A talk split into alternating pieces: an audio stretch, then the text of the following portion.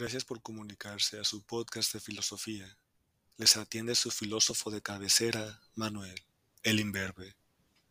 Díganme, ¿cómo los puedo ayudar en cinco minutos?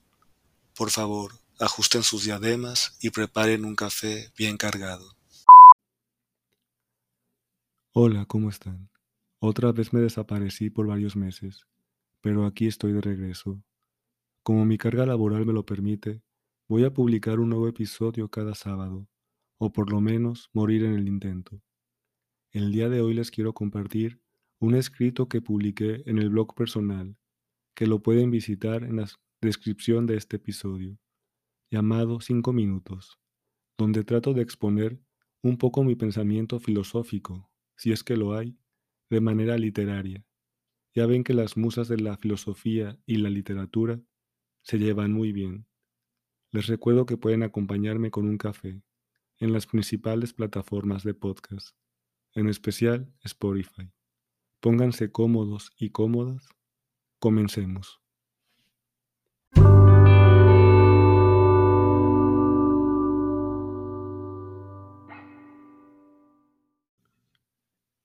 El tiempo se compone de una constante e ininterrumpida sucesión de instantes. Objetivamente, ningún instante parece tener más jerarquía frente a los demás. Por otro lado, los símbolos cargados de cotidianidad dicen lo contrario. Cada instante simboliza un estado de ánimo, una aspiración por algo más. La vida en sí misma tiene un sentido oculto bajo las entrañas del tiempo indescifrable. La música busca capturar afanosamente los instantes más sublimes, eternizar lo efímero con melodías impregnadas de permanencia de vida. Cada nota representa un latido, un anhelo por prolongar los instantes hasta más no poder. ¿Por qué dar voz a los ruidos que retumban en nuestra cultura, extinguiendo las melodías que nacen del silencio? Hay voces que no pueden ser escuchadas por el simple hecho de haberse apagado. Sin embargo, ¿cuánto nos dicen con su silencio? Sonidos jamás tocados. Mi propósito es precisamente rescatar esas notas. Al sonar el despertador, digo, cinco minutos más. He ahí una de las expresiones más profundas del ser, aunque sea dicho casi de forma inconsciente desde el resguardo dispuesto por la esfera creada por el más solitario ego. Veo cientos de hormigas, solo viven para el trabajo. La vida cotidiana los ha esclavizado. El tiempo subjetivo se apoderó de sus almas. Solo la muerte podrá liberarlos de tan penosas jornadas. Se han tornado agonía, no vocación. Como diría Khalil Gibran, qué buena es la vida del hombre, pero qué alejado está el hombre de la vida. Buscamos desesperadamente prolongar el olvido de la muerte o de la brevedad de la vida, terminando por angustiarnos. Quiero gritar con gozo, no soy hormiga. Detrás del escenario no hay nada, exclaman con orgullo. Sin embargo, no pueden explicar por qué hay escenario. Si alguien pregunta por la presencia del escenario, no se diga de la puesta en escena. Responden llanamente que tal pregunta no tiene lugar, que está mal planteada. No preguntamos por el ser del escenario, sino por algo más acorde. ¿Por qué hay un escenario? No podemos saber quién instaló el escenario, junto con la obra hasta que la función se dé por terminada. La oscuridad en el fondo no nos permite ver el director, sin embargo, al final de la obra siempre se presenta el director. Esto no podría suceder si el director no consintiera libremente a ello. Pocas son las personas realmente protagonistas de esta gran obra. La mayoría no pasan de espectadores, y de esta gran parte no lo sabe. No obstante, muy a pecho sienten la contingencia en cada instante. El recuerdo pervive aunque el tiempo pase. Sin importar cuánto empeño pongamos, no podemos agregar ni un segundo a nuestra existencia. La ciencia progresa constantemente. La vida se detiene. Hay horizontes que marcan los límites de nuestra razón, pero la luz más bella no podemos verla sin ser cegados. Es precisamente nublado cuando realmente podemos apreciar tan noble luz. Las notas más altas no pueden ser percibidas por nuestros oídos. Por otra parte, la más tenue luz y la más insignificante nota pasan desapercibidas. Asimismo, el pensamiento más elevado, más allá del cual nada podemos pensar, está vedado a nuestra pura razón. Los mismos sentidos están limitados por lo captado. La razón vislumbra una sombra a lo lejos. No puede comprenderla. Esa tiniebla en realidad es luz. Nuestro conocimiento es limitado, imperfecto, pero perfectible y progresista. Dentro de los límites reales, dada nuestra condición humana, encontramos límites artificiales, impuestos por el mismo hombre, sin necesidad de ellos. ¿Por qué cortar las alas? El hombre puede llegar a alturas insospechadas de pensamiento, es cierto, pero el sol no puede taparse con un dedo. Subir el primer escalón significa conocernos a nosotros mismos.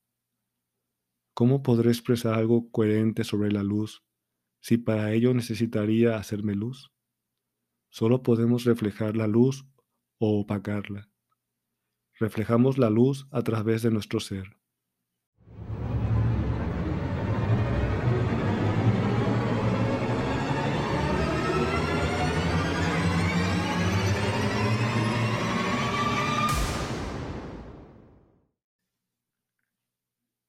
La opacamos cuando optamos por el camino del no ser.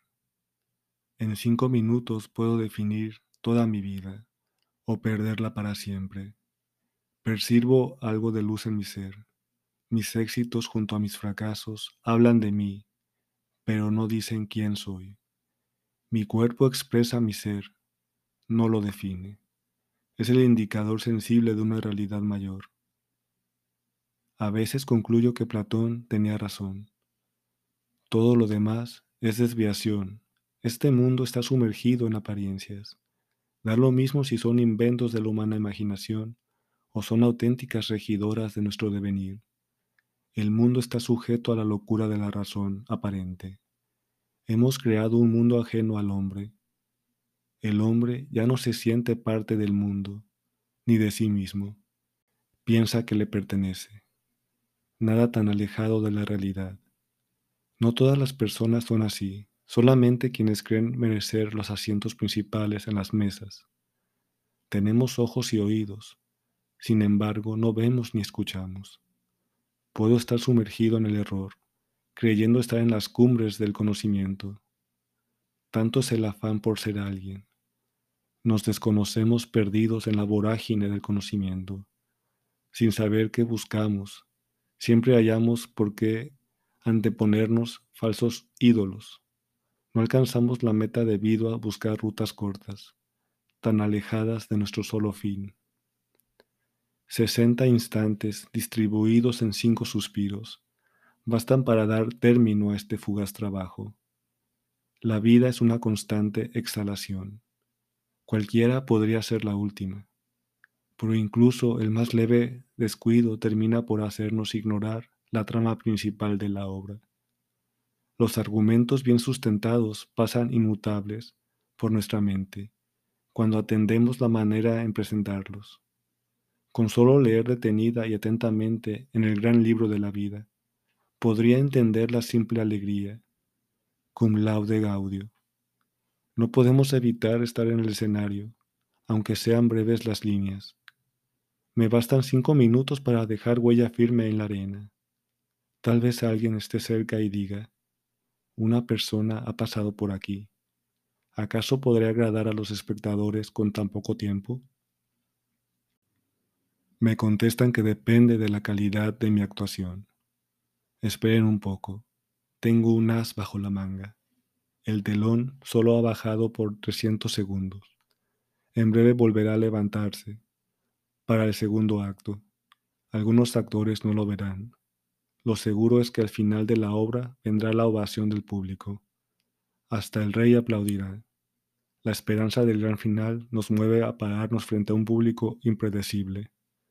Tanto afán, esfuerzo, cansancio, por solo unos minutos en escena, los cuales no garantizan el buen desenlace de la obra. ¿Qué nos mueve a desenvolvernos ante un público en un escenario pasajero? No lo sé. Tan solo soy uno de muchos actores que han pasado por este teatro de la vida. Estando en el escenario, nada más puedo actuar. Precisamente es lo mejor que sé hacer. Muchos personajes han desfilado por este escenario. Algunos han dicho que lo representado en escena es una farsa, una simple distracción, la cual al caer el telón no nos muestra nada más allá de los límites de su guion. Por otro lado, es gracioso saber el carácter representativo de las obras reflejo más o menos fiel de realidades parecidas o con mayor riqueza. ¿De dónde toman las realidades en las que se apoyan sus plumas? Faltan solo cinco minutos para entrar en escena. El miedo a la soledad nos arrastra. La esperanza sigue latente. El mundo es un amigo, en potencia. Requisito indispensable. La apertura integral ante nuestra realidad Nunca será suficiente complacernos con sobrantes de la vida. En nuestro interior resuena un clamor. La sed no puede saciarse en aguas poco profundas. Nuestra sed exige terminarnos el pozo entero, incluso más. En realidad, existe un pozo capaz de saciarnos. La profundidad ha empezado ciertamente en nosotros, aunque no encuentra su fin a no ser fuera de sí. He ahí la esperanza de la humanidad.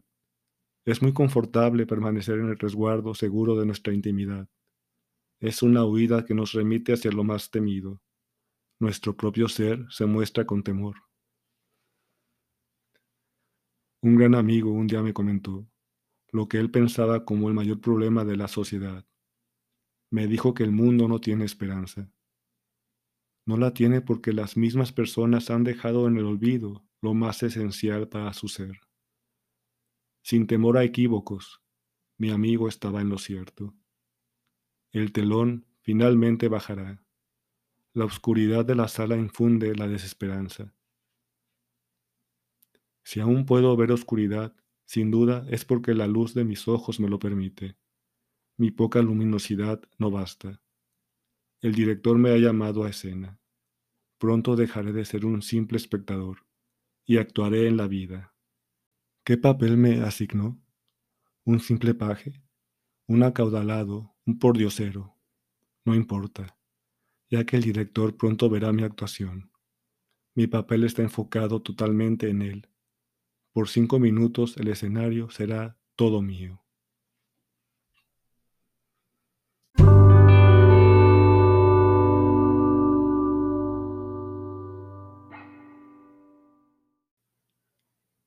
Gracias por acompañarme con este cafecito de media tarde, que es cuando más disfruto el café. Les recuerdo mis redes sociales. Twitter e Instagram me encuentran como arroba filósofo imberbe. Quiero mandar felicitaciones a mi hermano en su cumpleaños, y en especial a Néstor Astaiza, por ser fan del programa. Gracias por tu preferencia. Hay una luz al final del túnel pero por favor no la sigan. Les mando un fuerte abrazo. Hasta pronto.